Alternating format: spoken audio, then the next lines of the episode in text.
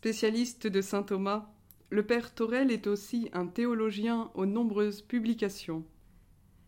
À l'occasion de ses 90 ans, il a bien voulu répondre à nos questions et évoquer pour nous quelques aspects de sa longue vie. Vos parents étaient des Catalans émigrés en France et vous êtes né dans la banlieue de Bordeaux. Quels souvenirs gardez-vous de votre enfance, de vos premières études et de votre vocation Mon souvenir principal est celui d'une famille aimante et très affectueusement unie. Nos parents étaient des personnes d'une grande rectitude de vie, honnêtes et fières, malgré leur très grande pauvreté. Ils durent travailler rudement pour élever leurs six enfants dans le contexte de la Grande Dépression des années 30 qui, après avoir frappé l'Amérique, s'était euh, étendue au monde entier. Comme toutes les familles, nous avons eu bien sûr nos joies et nos peines. Des peines certaines très graves, comme la perte d'un enfant à l'âge de 15 ans. Mais l'amour mutuel nous a toujours été d'un grand secours euh, dans l'épreuve. Hors de la famille, les choses changent quelque peu. Mes parents et leurs enfants au moins les aînés, se sont heurtés, comme tous les immigrés, je suppose, au ce qu'on pourrait appeler le racisme ordinaire, ou tout au moins à la xénophobie des petites gens qui nous entouraient. Il était particulièrement vif dans le sud-ouest de la France. Il fut aggravé par deux circonstances particulières. D'abord, la guerre civile d'Espagne, qui amena un grand afflux de réfugiés espagnols en France, en particulier dans le sud-ouest, justement, à partir de 1936. Et ensuite, il y a eu l'occupation allemande de 1940 à 1944, durant laquelle on nous accusait de manger le pain des Français, le pain qui était plutôt rare à cette époque et cela s'accompagnait de fréquents contrôles de police, très astreignants pour les étrangers en particulier. Et ce racisme assimillant fut dur à supporter, et j'en garde aujourd'hui, je peux le dire euh, avec regret, mais j'en garde encore aujourd'hui un souvenir pénible.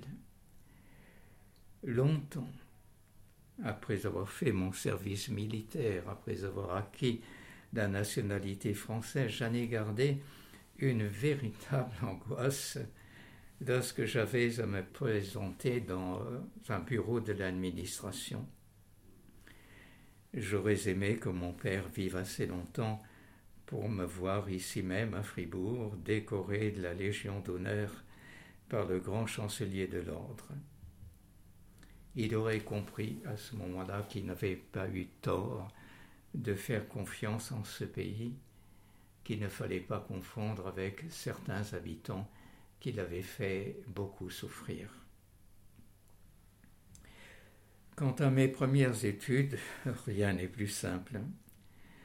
Je suis allé à l'école de mon village jusqu'à mon certificat d'études primaires, c'est-à-dire jusqu'à l'âge de 12 ans à l'époque. Une grave maladie entre 12 et 13 ans me valut une année de convalescence et je pus retourner à l'école pour une année supplémentaire entre 13 et 14 ans. Mais après cela, j'ai commencé immédiatement à travailler la petite exploitation familiale comme jardinier maraîcher. On ne le croirait pas, mais j'ai cultivé des salades et des tomates et autres choses semblables. J'avais 14 ans, j'ai été privilégié, car ma mère, qui était de la première génération immigrée, a commencé à travailler à l'âge de 10 ans et ma première sœur à l'âge de 12 ans.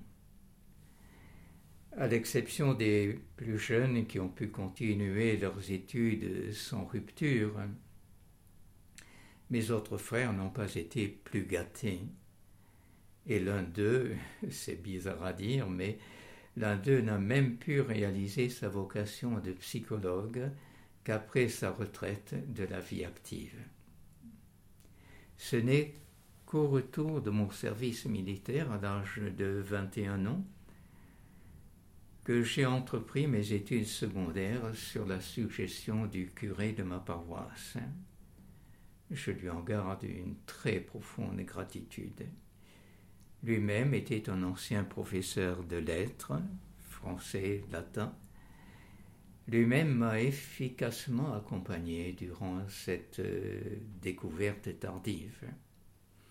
Et cette découverte, euh, disons-le en passant, je l'ai faite la nuit, après mes journées de travail à la terre. Ce n'est qu'après avoir obtenu mon baccalauréat trois ans plus tard que j'ai songé, après bien des hésitations, des refus, euh, des tergiversations, à la vocation religieuse dans l'ordre dominicain. J'avais alors presque 25 ans.